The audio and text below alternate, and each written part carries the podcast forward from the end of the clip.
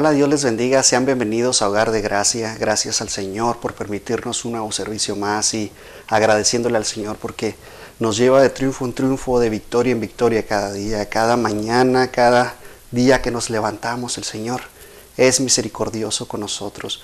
¿Por qué? Porque nos ama, porque ha dado su Hijo por nosotros. Por esa razón, el Señor nos permite hacer cosas, nos permite cumplir propósitos. Es cuestión que nosotros seamos aptos, atentos para escuchar su palabra, para ir cada día a, ver la palabra de Dios y gozarnos en ella, llenarnos de ella en todo momento. Quiero invitarte a que abras tus oídos, a que escuches, como dice, como dice el Señor, el que tiene oído oiga. Y yo quiero invitarte para que tú oigas y lo recibas el mensaje que el Señor tiene para tu vida este día. Yo sé que va a ser de bendición para tu vida como lo fue para la mía. Yo quiero que escuches, escucha con detalle, escucha con ese eh, sigilo que el Señor tiene, con eso que el Señor quiere para ti. Inclina tu rostro y damos gracias a Dios por, por este día. Gracias, Padre, por, por este día, Señor, que nos has dado, Padre. Gracias, mi Dios, porque nos permite, Señor, nuevamente, Padre, llevar tu palabra, Señor. Que esta palabra, Señor, sea de refrigerio, Padre. Que sea como un río de agua viva, Señor, que tú sacias, Señor, nuestra sed. Padre, ponemos en tus manos esta palabra, Señor. Que tu Espíritu Santo, Señor, hable a través de mí, Señor, y que tú puedas, Padre, transmitir, Señor, lo que tú vas a dar, Señor, a cada uno de nosotros, Señor. Que sea de bendición para nuestra vida, Padre. En el nombre de Cristo Jesús. Amén. Gracias a Dios porque nos permite llevar este, este mensaje y este es titulado El siervo. El siervo de Dios. ¿Qué es un siervo? ¿Te has preguntado qué es un siervo? Y si, tú te remontas a, la esclavitud, pues un siervo es el que sirve en la casa del, dueño, del maestro, del, prácticamente es un esclavo. Pero la palabra de Dios es totalmente diferente. Es algo que, que va en contra de la esclavitud. Y te quiero hacer una pregunta que le hicieron a Jesús. ¿Cuál es el mandamiento más importante? Y la semana pasada estábamos repasando o viendo el mandamiento más importante. Acompáñame a Mateo 22, 37 y dice, Jesús le dijo, amarás al Señor tu Dios con todo tu corazón y con toda tu alma y con toda tu mente. Este es el primero y grande mandamiento. Pero después asigna otra cosa y nos dice, y el segundo es semejante, amarás a tu prójimo como a ti mismo. De estos dos mandamientos depende toda la ley. Y si empezamos a analizar estos dos, estas dos partes, las podemos separar en dos partes. Una es el amor a Dios. El amor hacia Dios que, debe estar siempre en tu corazón. Amarlo por todas las cosas, por sobre todas las cosas, dice la palabra. Para que seas bendecido. Entonces cuando tú amas a Dios, entra un amor especial a tu vida. Y lo veíamos la semana pasada, lo que es el corazón. El Señor viene y trasplanta un corazón nuevo a tu vida. Y empieza a trabajar algo dentro de ti. Y tú empiezas a ver cambios en tu vida. Entonces después el Señor nos muestra el segundo que complementa toda la ley. Dice, el amor hacia el prójimo. Si te fijas, la palabra clave entre estos dos es el amor. Y el amor lo vamos a ir aprendiendo conforme vamos nosotros yendo a la palabra de Dios cada día. Y, el primero de ellos, podríamos decir que, que es la base de la vida cristiana, ¿verdad? Amar a Dios. Amar a Dios por sobre todas las cosas construye algo en tu vida. Empiezas a tener una devoción con el Señor. Y eso es algo diario, algo que empiezas tú a empezar a caminar, el andar diario con el Señor. Vas tú de la mano con el Señor. Así como fue Enoch, que caminó con Dios. Imagínate estar caminando con Dios todos los días de tu vida. Qué bendición sería que tú caminaras todos los días. Entonces empezamos a desarrollar una, una, una relación con Dios que es vertical, ¿verdad? pero también a la misma vez, cuando nosotros amamos a nuestro prójimo, que es en este nivel, desarrollamos el amor que es horizontal. Entonces estamos viendo una relación vertical con el Señor, pero a la vez empezamos a ver que, nos empezamos a, relacionar con, nuestros, con nuestro prójimo en una relación horizontal. Y entre ellos incluye lo que es el servicio a Dios, ¿verdad? Y tú podrías decir, bueno, ¿qué es el servicio a Dios? ¿Cómo puedo yo servirle a Dios? ¿Qué puedo hacer yo para servirle a Dios? Romanos 12, Pablo nos está diciendo en Romanos 12, 4, dice, porque de la manera que un cuerpo, que en un cuerpo tenemos muchos miembros, pero no todos los miembros tienen la misma función. Así nosotros, siendo muchos, somos un cuerpo en Cristo. Y todos los miembros, los unos de los otros. De manera que teniendo diferentes dones, según la gracia que nos es dada, si el de profecía, úsese conforme a la medida de la fe. Entonces Pablo nos está diciendo que todos somos parte del cuerpo de Cristo. Cada uno tenemos diferentes funciones dentro de la iglesia. Cada uno tenemos diferentes dones, nos está diciendo. Entonces nosotros tenemos que ver cómo podemos nosotros ayudar dentro del cuerpo de Cristo. Y te voy a poner un ejemplo. Te voy a poner un ejemplo de lo que pasa cuando tú no estás usando o no estás sirviendo o no estás haciendo tu función dentro de lo que te corresponde. Vamos a decir que te quebraste el pulgar. Te quebraste el pulgar y tienes que ir a que te revisen. Y lo primero que tienes que hacer es llenar una forma, ¿verdad? Cuando tú entras a registrarte al hospital, tienes que llenar esta forma y no puedes llenar la forma. ¿Por qué? Porque tu dedo está quebrado, tu muñeca está quebrada, tu hombro está deslocado. Y nos podemos ir mucho más allá, ¿verdad? Así es, cuando tú no usas tus dones que el Señor te dio, dentro de la iglesia. Y un don es la capacidad especial que Dios te dio. Es algo que Dios te dio de una manera para contribuir dentro de la iglesia. ¿Y a poco no es incómodo que no puedas usar eso? Pues así funciona dentro de la iglesia cuando tú no usas lo que el Señor quiere para tu vida, ¿verdad? Porque la iglesia es el cuerpo de Cristo. Entonces, si tú no usas tus dones dentro del cuerpo de Cristo, dentro de la iglesia. Estás prácticamente emputando al, al, resto de la iglesia, ¿verdad? No le estás dando, no le estás dejando lo que necesitan. Estás emputando eso. Entonces, perdón, estás amputando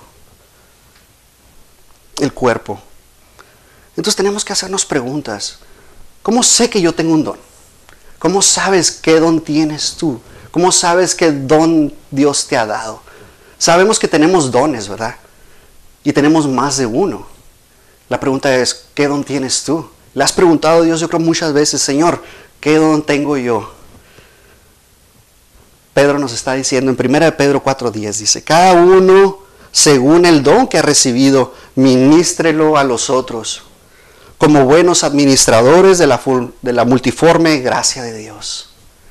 Entonces nosotros tenemos que administrar esos dones. Pero, ¿qué don tienes tú? Esa es la pregunta que nos tenemos que hacer. ¿Qué don tengo yo? ¿Qué don puedo yo utilizar dentro del cuerpo de Cristo? Mateo 20, 27. Y el que quiera ser el primero entre vosotros será vuestro siervo como el Hijo del Hombre no vino a ser servido, sino para servir y para dar su vida en rescate por muchos. ¿Sabes? El siervo. El siervo nos está diciendo que tú puedes servir dentro de la iglesia. En todo momento tú puedes estar sirviendo. Y para eso, pues Jesús nos está dando una, una introducción de cómo Él, de ser el mayor, ¿verdad? se vino a la tierra a, ser, a servir. Entonces, si Él está sirviendo, nosotros podemos servir en muchísimas cosas, en muchísimas áreas de nuestra vida, y nos debe producir un gozo servir. En todo momento nosotros debemos estar sirviendo. Hay muchísimas cosas que tú puedes hacer dentro y fuera de la iglesia para servir. Entonces, todos podemos, como les decía, todos podemos servir sin excepción. Si tú no sabes qué don tienes, no lo has eh, recibido, bueno, lo, lo recibiste, pero no lo has experimentado y no lo has llevado a cabo y no lo has practicado y no sabes tú todavía, tú puedes servir. Mateo 28, 19. Por tanto, id. El Señor nos está dando un comando, nos está diciendo que hagamos algo, que vayamos y hacer discípulos a todas las naciones, bautizándolos en el nombre del Padre, del Hijo y del Espíritu Santo, y enseñándoles que guarden todas las cosas que os he mandado, y que aquí yo estoy con vosotros todos los días hasta el fin del mundo. Amén. ¿Sabes? Si tú no sabes, si no, no has desarrollado ese don, el Señor fue muy claro. Podemos ir y hacer discípulos. Podemos ir y hacer esos, esos, a enseñar, ¿verdad? Eso es lo que significa discípulo, que tú agarras a alguien y tú le enseñas y tú le empiezas a hablar de la palabra para que esa persona vaya y haga otros discípulos, a otro, a otra, a otra persona, que empiece a enseñar la palabra de Dios. Eso es lo que nos ha dado el Señor que prediquemos la palabra de Dios. Y luego nos da una garantía, dice, cada vez que nosotros enseñamos, tenemos un respaldo detrás de nosotros, que es el Señor. El Espíritu Santo está con nosotros. Dice, y he aquí yo estoy con vosotros todos los días. El Señor nos respalda. Cada vez que nosotros hablamos su palabra, Él está con nosotros. Entonces, tenemos que hacer el mandamiento de ir tenemos nosotros que hacer la función de predicar la palabra de Dios. Y, Dios nos permite hablar de ella y nos permite enseñar la palabra de Dios. Eso es lo mejor de todo. Y luego la promesa que les, les, decía, Él está con vosotros en todo momento. Si no sabes qué don tienes, puedes enseñar la palabra de Dios. Y el Señor te va a ir revelando. Y conforme tú vayas haciendo la palabra de Dios, te vas a ir dando cuenta qué don tienes. Pero si tú no haces nada, si tú nomás vas y te sientas a calentar banca, como se dice, no vas a ver qué don tienes. Entonces yo te invito a que sirvas dentro de la iglesia, a que sirvas a los demás, a que vayas a evangelizar, a que vayas y salgas. Y salgas y prediques la palabra de Dios. Tenemos que tener un espíritu de servicio. Cuando nosotros recibimos al Señor, algo, algo pasa dentro de nosotros que nosotros queremos dar de lo que de gracia hemos recibido. Nosotros queremos ir y llevar. Y te voy a llevar hasta el Génesis. Génesis 24, 18. Y vamos a ver la historia de cómo, de cómo Rebeca, de cómo Abraham manda a su siervo a buscar esposa para Isaac. Y dice la palabra que toma 10 camellos, los prepara con con regalos, con ropa, con muchísimas cosas para llevar. Y toma un largo viaje. Entonces dice, 24, 18, dice, ella respondió, bebe, Señor mío.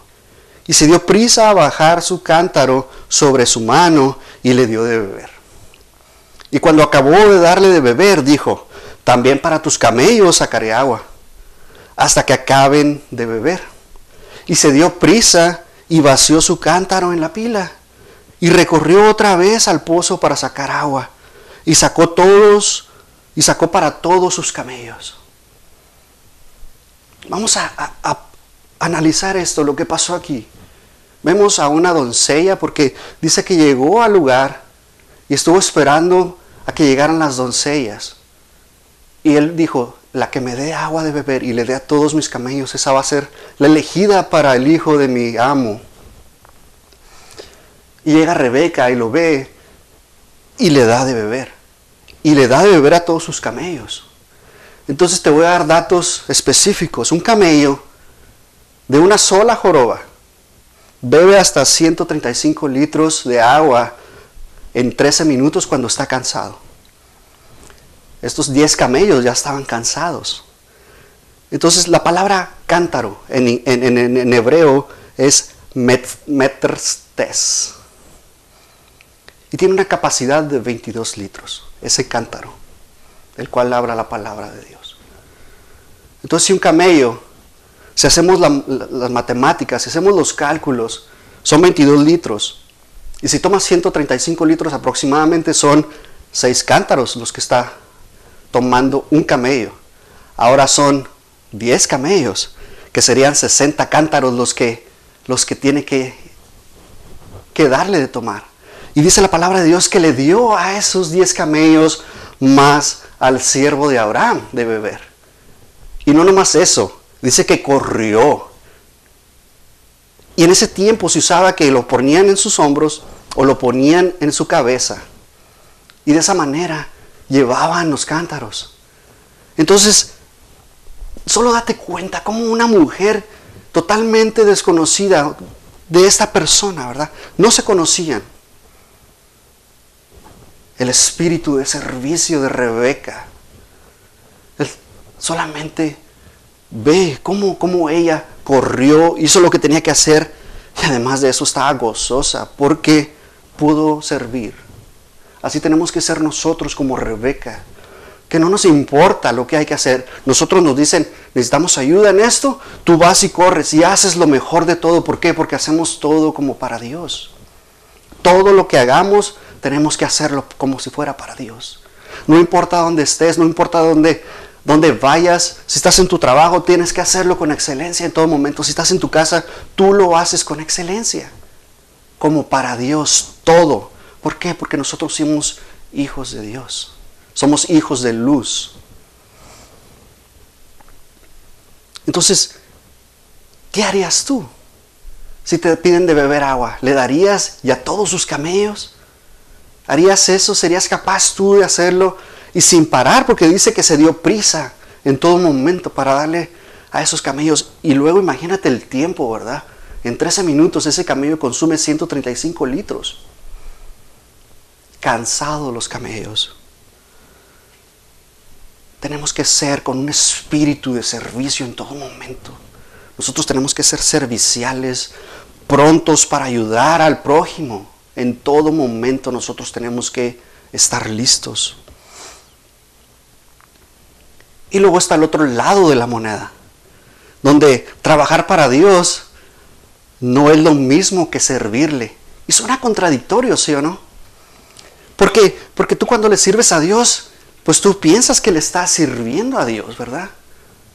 Y es, vamos a ver en la palabra de Dios que no siempre sucede de esta manera. Acompáñame a Segunda de Reyes, del capítulo 10, a partir del 30. Dice, y Jehová dijo a Jehú, por cuanto has hecho bien ejecutando lo recto delante de mis ojos, e hiciste a la casa de Acab conforme a todo lo que estaba en mi corazón, tus hijos se sentarán sobre el trono de Israel hasta la cuarta generación. Mas Jehú no acudió, de, no cuidó de andar en la ley de Jehová, Dios de Israel, con todo su corazón, ni se apartó de los pecados de Joroboam, el que había hecho pecar a Israel en aquellos días comenzó Jehová a cercenar el territorio de Israel y los derrotó Hazael por todas, por todas las fronteras, desde el Jordán al nacimiento del sol, toda la tierra de Galad, de Gad, de Rubén y de Manasés, desde Aroer, que está junto al arroyo de Arnón, hasta Galad y Basán. Los demás hechos de Jehú y todo lo que hizo y toda su valentía, no está escrito en el libro de las crónicas de los reyes de Israel. Y durmió Jehú con sus padres y lo sepultaron en Samaria y reinó en su lugar Jaocá su hijo. El tiempo que reinó Jehú sobre Israel en Samaria fue de 28 años. ¿Te das cuenta lo que sucedió aquí? Tenemos a un siervo de Dios, a alguien que trabaja para Dios, el rey de Israel, haciendo todo lo contrario a la ley, siguiendo los pasos de Jeroboam. ¿Ves cómo trabajar para Dios no siempre significa servirle a Dios? Podemos tomar ese ejemplo. Entonces, por eso te decía anteriormente, cada cosa que tú hagas, hazla como si estuvieras sirviéndole a Dios. para no caer en esto. Nosotros tenemos que caminar el camino de rectitud, la senda antigua, el camino angosto, para que nosotros podamos trabajar para Dios y servirle de la manera correcta al Señor. Nosotros tenemos que ser esos siervos, con un corazón dispuesto a servirle, um, que Dios vea lo que, lo que está en nuestro corazón. Él conoce, Él escudriña lo más profundo de nuestro corazón. ¿A quién estás sirviendo? ¿Estás sirviendo a Dios o te estás sirviendo a ti? Tienes que hacerte esas preguntas. Y tenemos que evitar las excusas cuando nosotros queremos servir. He escuchado mil y unas, mil y, diferentes respuestas cada vez que Dios te llama. Sabes que no puedo porque no tengo tiempo. Esa es una de las más clásicas, ¿verdad? No, yo no puedo salir de este país porque aquí Dios me trajo. Y el llamado que tú tienes es ir a otros países, a otras naciones, a llevar la palabra de Dios. Y simplemente tienes miedo. Esa es la excusa. Jueces 6, del versículo 14. Y mirándole Jehová le dijo, ve con esta tu fuerza y salvarás a Israel de la mano de los madianitas. ¿No te envío yo? Entonces le respondió, ah, Señor mío, ¿con qué salvaré yo a Israel? He aquí mi familia es pobre en Manasés, y yo el menor en la casa de mi padre. Jehová le dijo, ciertamente yo estaré contigo, y derrotarás a los madianitas como a un solo hombre. Sabes, tenemos tantas excusas.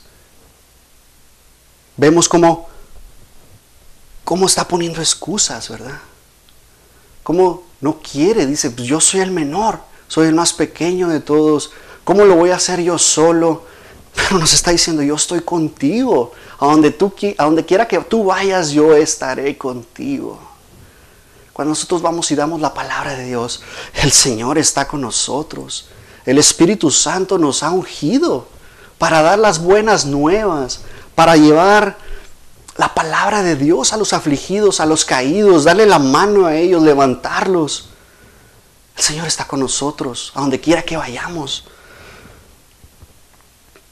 Y tenemos que ser esos líderes servidores. Porque no puedes, no puedes ser un líder si no has servido. Tienes que desarrollar eso en ti, servir a donde tú quieras, a donde quiera que vayas. Vas y lavas mesas, vas y, acomodas sillas, haces todo lo que se necesita y muchas veces sin que te lo pidan tú lo tienes que hacer. Lucas 22, 24. Hubo también entre ellos una disputa sobre quién de ellos sería el mayor. Pero Él les dijo, este es Jesús. Los reyes de las naciones se enseñorean de ellas, y los que sobre ellas tienen autoridad son llamados bienhechores. Mas no así vosotros, sino sea el mayor entre vosotros como el más joven. El que yo dijere como el que sirve. ¿Por qué? ¿Cuál es el mayor? ¿El que se sienta a la mesa o el que sirve? ¿No es el que se sienta a la mesa? Mas yo estoy entre vosotros como el que sirve. Pero vosotros sois los que habéis permanecido conmigo en mis pruebas. Entonces Jesús está ahí sentado, sirviéndoles. Él nos está diciendo que Él es el mayor. Y les está sirviendo a cada uno de ellos. Y vemos cómo les lava los pies después. Y vemos que el Señor muestra su humildad de siervo. Dice, yo pues os asigno un reino como mi Padre me lo asignó a mí, para que comáis y bebáis a mi mesa en mi reino y os sentéis en tronos juzgando a las doce tribus de Israel. Sabes, el Señor quiere que sirvamos en todo momento, que seamos humildes, que nosotros seamos siervos. Eso es lo que Él quiere. Que nosotros sirvamos en todo momento. Él se humilló se le lavó los pies a los discípulos, murió por nosotros en la cruz. ¿A qué estás dispuesto tú a hacer? Si Él se humilló, lavó los pies, murió por nosotros y resucitó de entre los muertos, ¿a qué estás dispuesto a hacer tú? Porque vamos a sufrir desde la palabra de Dios. ¿Por qué? Porque juntamente somos crucificados con Cristo Jesús. Sabes, el mundo está totalmente equivocado. En que si tú sirves, es que estás debajo de los demás. Ese concepto para nosotros, para los hijos de Dios, no aplica. ¿Por qué? Porque nosotros somos mayores, ¿verdad? Nosotros somos los que servimos. Nosotros tenemos que tener que ser humildes, tenemos que tener ese servicio, tenemos que entregarnos completamente. Y te voy a poner ese mismo ejemplo. Eh, Jesús vino a servir. ¿Cuál es nuestra actitud? ¿Qué nosotros tenemos que hacer? Si Jesús lo hizo, nosotros tenemos que hacer lo mismo que hizo Jesús. Servir en todo momento. Mateo 23, 10. Ni seáis llamados maestros porque uno es vuestro maestro, el Cristo. El que es el mayor de vosotros sea vuestro siervo. Porque el que se enaltece será humillado y el que se humilla será enaltecido. Entonces vemos como el siervo se humilla, pero en el reino de Dios será enaltecido. Vamos a ser enaltecidos porque ese deseo en nuestro corazón de servir en todo momento, de ir a ser discípulos, de ir a predicar la palabra de Dios, de darle la mano al caído, de levantarlo, de ir a orar por él. Eso tenemos que hacer. Eso es lo que nos ha pedido el Señor que hagamos. Que nosotros hablemos de la palabra de Dios, porque Él nos va a enaltecer. Tenemos recompensas que el Señor tiene para nosotros. Mateo 25, 23 dice, su Señor le dijo, bien, buen siervo y fiel. Sobre poco has sido fiel, sobre mucho te pondré. Entra en el gozo de tu Señor. La verdad es que cada vez que nosotros servimos, ¿sabes? Esta es la, la parábola de, de los talentos. Y vemos cómo este siervo se puso a trabajar, empezó a hacer la obra, empezó a multiplicar lo que el Señor le dio. El Señor te ha dado dones, te ha dado talentos y te ha preparado y te va a ir preparando cada vez que tú la vamos a regar, claro que sí. No somos perfectos, pero nosotros tenemos que ver la meta del supremo llamamiento que es Cristo Jesús. Hacer como Jesús, ¿verdad? Llegar a ser perfectos. Y mientras nosotros vayamos a la palabra de Dios, nosotros somos santos, somos escogidos, ¿verdad? Somos separados de todo el resto. Y nosotros cada vez que vamos a la palabra de Dios, algo pasa, nuestro entendimiento se renueva, empezamos a entender la palabra de Dios, empezamos a hablar diferente cada vez que nosotros vamos a la palabra de Dios. Por lo tanto, nosotros tenemos recompensa. Si nos quedamos ahí calentando banca, sin servir, sin hacer nada, solamente recibiendo. Y, la verdad, déjame decirte que yo creo que ni siquiera está recibiendo esa persona que está sentada, que no sirve. ¿Por qué? Porque el Señor nos ha llamado a servir. Entonces no estás aprendiendo, no estás recibiendo el mensaje. Tenemos que servir para que nosotros podamos recibir ese, ese aplauso del Señor. Buen siervo fiel. Gracias a Dios porque nos permite, porque nos, nos llena, porque cada vez que nosotros ah, hacemos lo que el Señor nos ha mandado, el Señor tiene cosas maravillosas para nosotros. Que el Señor nos diga bien, buen siervo y fiel. Eso es lo que, eso sería lo mejor que nos podría pasar. Que nosotros podamos llegar a la presencia del Señor y Él nos diga, pasa, entra, Gracias a Dios. Sabes, el Señor nos ha mandado. Eso es lo que nos ha dado. Nos ha dicho, ama a Dios por sobre todas las cosas. Y que amemos a nuestro prójimo como a nosotros mismos para cumplir la ley. Y gloria a Dios que no estamos bajo el antiguo pacto.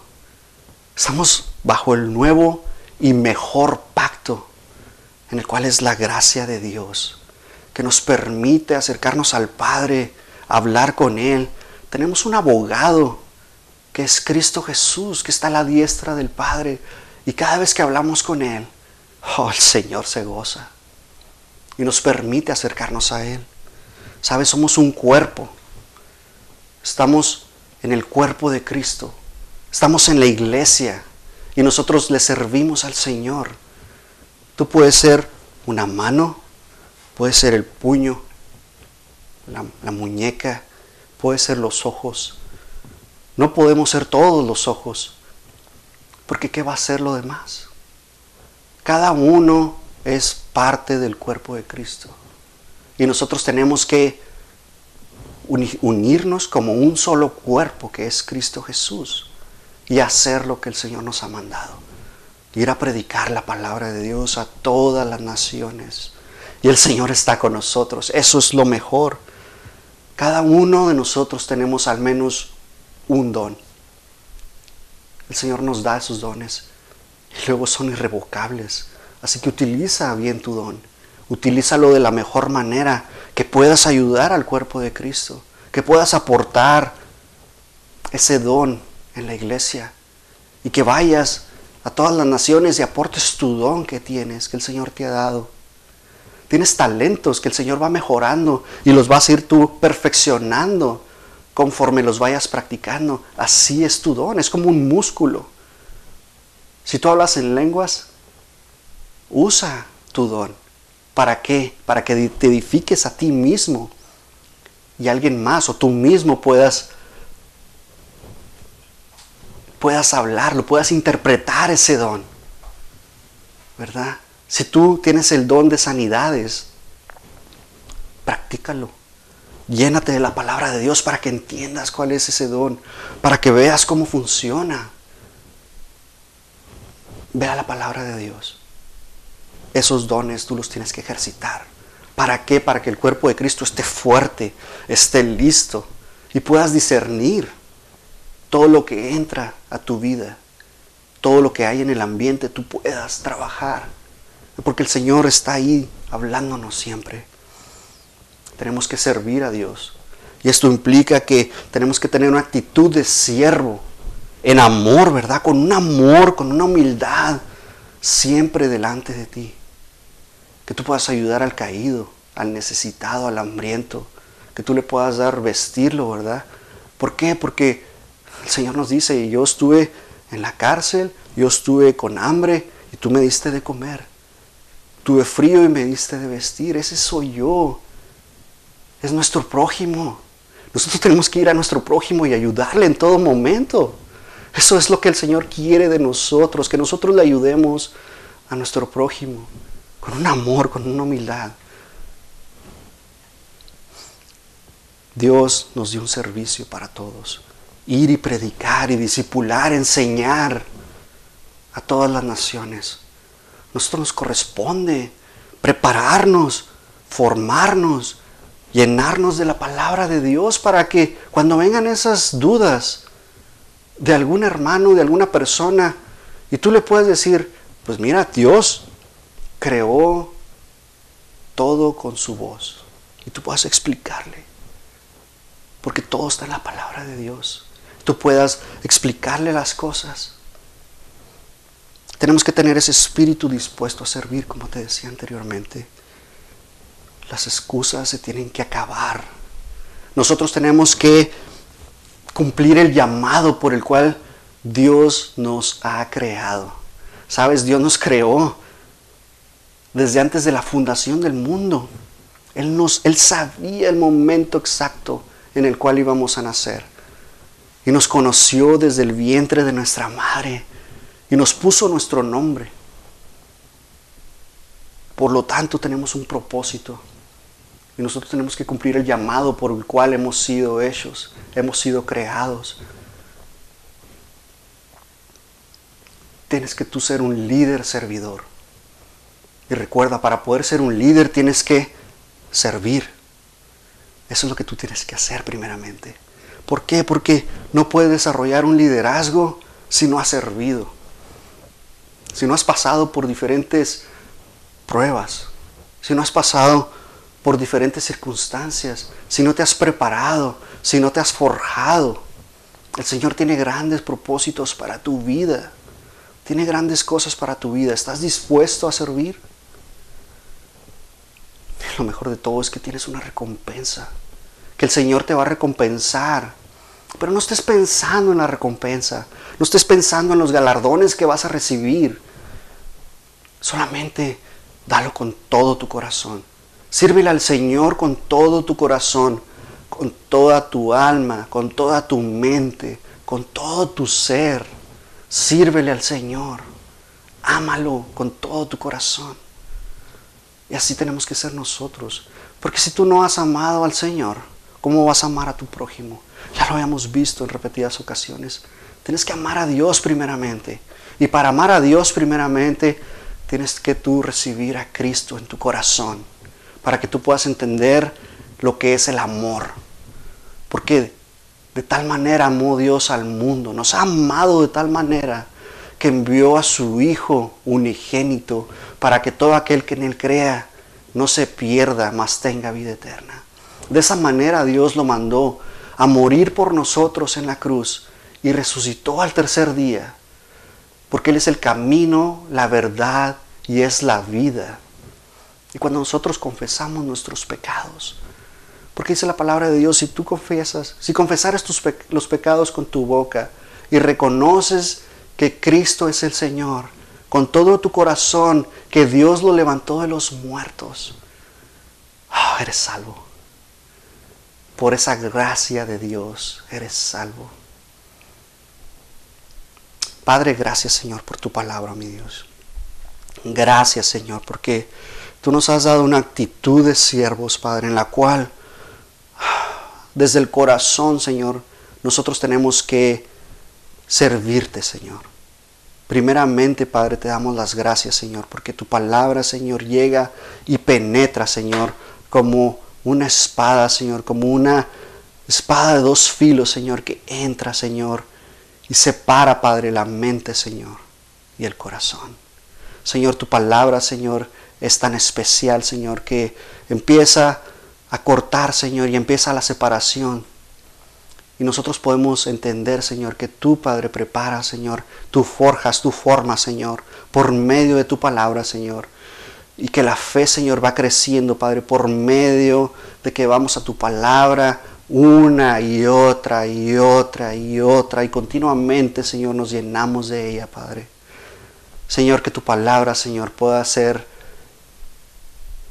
y sellar, Señor, y marcar y penetrar, Señor, en los corazones de cada uno, Señor.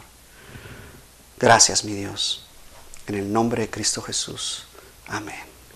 Dios te bendiga.